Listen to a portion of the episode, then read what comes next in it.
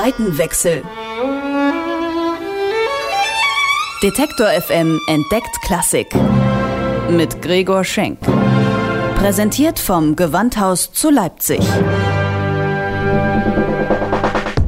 Ich lebe Musik. Popmusik. Das ist mein Beruf. Ich bin Musikjournalist.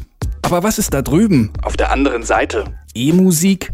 Hochkultur? Ist das wirklich so angestaubt, wie es klingt? Früher mussten die Leute ja auch zu irgendwas raven. Wie geht Klassik? Das will ich rausfinden. Deswegen gehe ich dahin, wo Klassik gelebt wird. Ins Gewandhaus. Zeit für einen Seitenwechsel. Heute der Tag eines Orchestermusikers.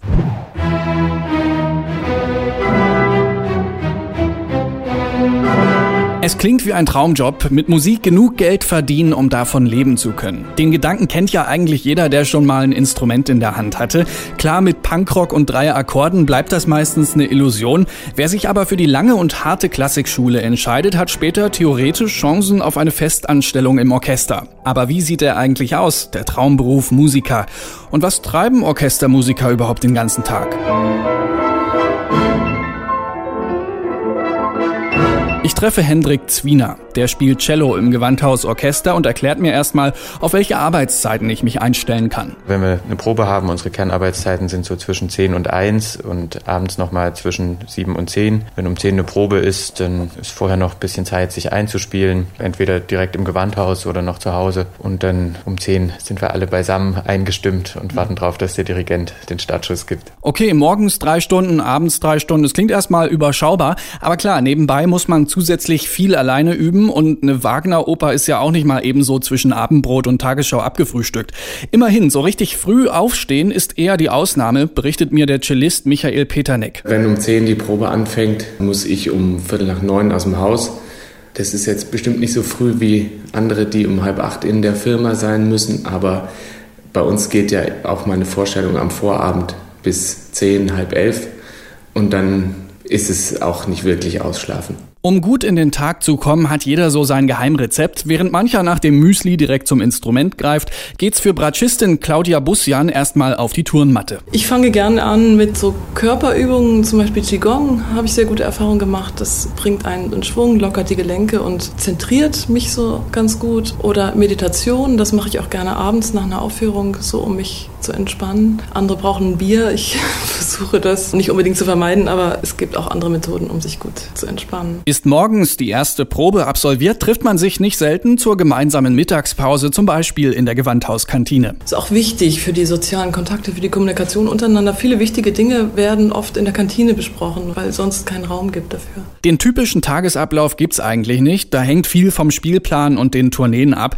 Trotzdem hat an einem Konzerttag jeder so seine Rituale. Ich persönlich brauche immer irgendwie vor dem Konzert abends muss ich noch duschen, weil ich das Gefühl habe, dadurch frischer zu sein. Ein Fixpunkt ist so die Mittagspause, die ich gerne nutze, um zum Beispiel Mittagsschlaf zu halten oder ein bisschen Sport zu machen, rauszugehen. Vielleicht darauf Acht zu geben, dass man sich im Laufe des Tages nicht allzu sehr erschöpft. Also wenn ich morgens am Donnerstag die Generalprobe habe, dann aufs Rad gehe und mir dann noch eine Quartettprobe oder so vor das Konzert klemmen würde, ich glaube, da würde einfach die Konzentration und die Konditionen am Abend drunter leiden. Das würde ich nicht machen. Wer ganze Tage mit einem Instrument verbringt, hat natürlich auch körperlich ganz schön was zu stemmen. Und dann ist da ja noch die Lautstärkebelastung. Eine Oper wie Elektra von Richard Strauss erreicht Dezibelwerte, die weit über die in vielen Ländern gesetzlich festgelegte Höchstgrenze hinausgehen.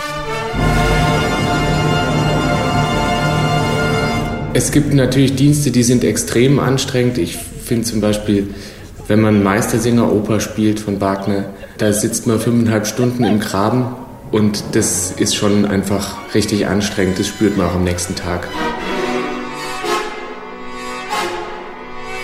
Gerade in der Oper haben wir jetzt eine neue Sitzordnung, wo wir direkt vor den Trompeten sitzen und die letzten Pulte haben Schallschutz, aber die vorletzten nicht und da ist es schon oft sehr, sehr belastend, der Lärm. Und da bin ich froh, wenn ich mal ein, zwei Tage nichts hören muss, außer meinem eigenen Spiel. Und so sucht sich jeder seine Inseln, auf die er flüchten kann, um mal den Kopf und die Ohren freizukriegen. Jeden Montag treffen sich zum Beispiel Gewandhausleute zum Fußballspielen. Trainiert wird dort für die Duelle mit anderen Orchestern.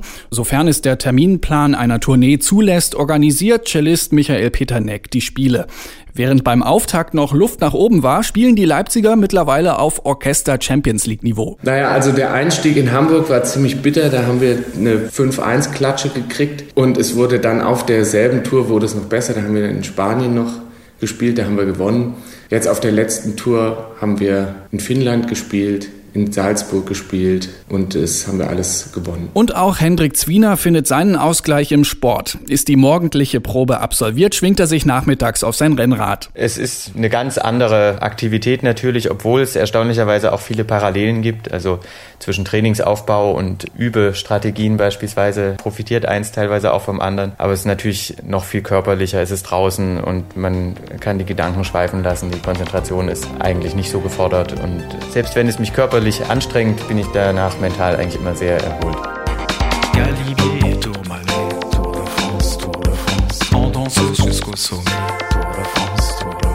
Unser Orchesterwart Lothar Petrausch, der ist mir da auch eine ganz große Hilfe, denn auf Tourneen, wo die Instrumente mit einem Lastwagen durch die Gegend gefahren werden und wir hinterherfliegen oder vorne wegfliegen, ist manchmal noch ein kleines Plätzchen im Laster für mein Rad. Wenn dann beispielsweise ein freier Tag auf Tournee ist, möglichst noch in schöner landschaftlicher Umgebung, dann nutze ich das natürlich sehr, sehr gerne für einen Ausflug. Ist Sport also das Nonplusultra, um sich von den musikalischen Berufsstrapazen zu erholen?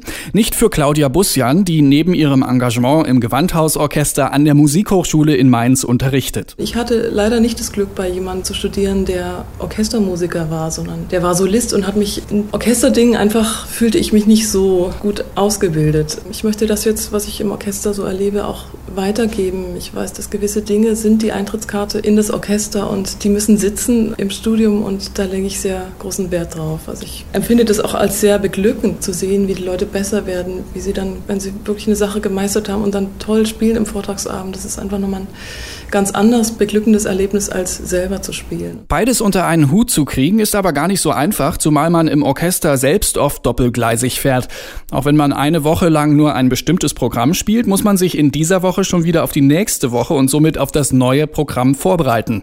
Keine Spur also vom gängigen Vorurteil, Musiker würden sich tagsüber einen Lenz machen, abends ein bisschen konzertieren und für das Konzert, also das Vergnügen, für das andere Geld bezahlen, auch noch gutes Geld verdienen. Das ist vielleicht wie mit manchen Sportlern Sportlern. Also wenn Usain Bolt nicht mal zehn Sekunden läuft und dafür Hunderttausende kriegt, dann ist das natürlich auch nicht auf den Stundenlohn hochrechenbar. Also der Mann, der trainiert ohne Ende und stellt sein ganzes Leben drauf ein. Also es sind nicht die Sekunden, wo der Schall kommt, wofür wir bezahlt werden und was unser Beruf ist, sondern es ist natürlich die Vorbereitung, es ist auch das Instrument gelernt zu haben. Also wir fangen mit unserem Studium eben nicht mit 18 an, sondern in der Regel mit 6 oder 8 oder manche sogar noch früher.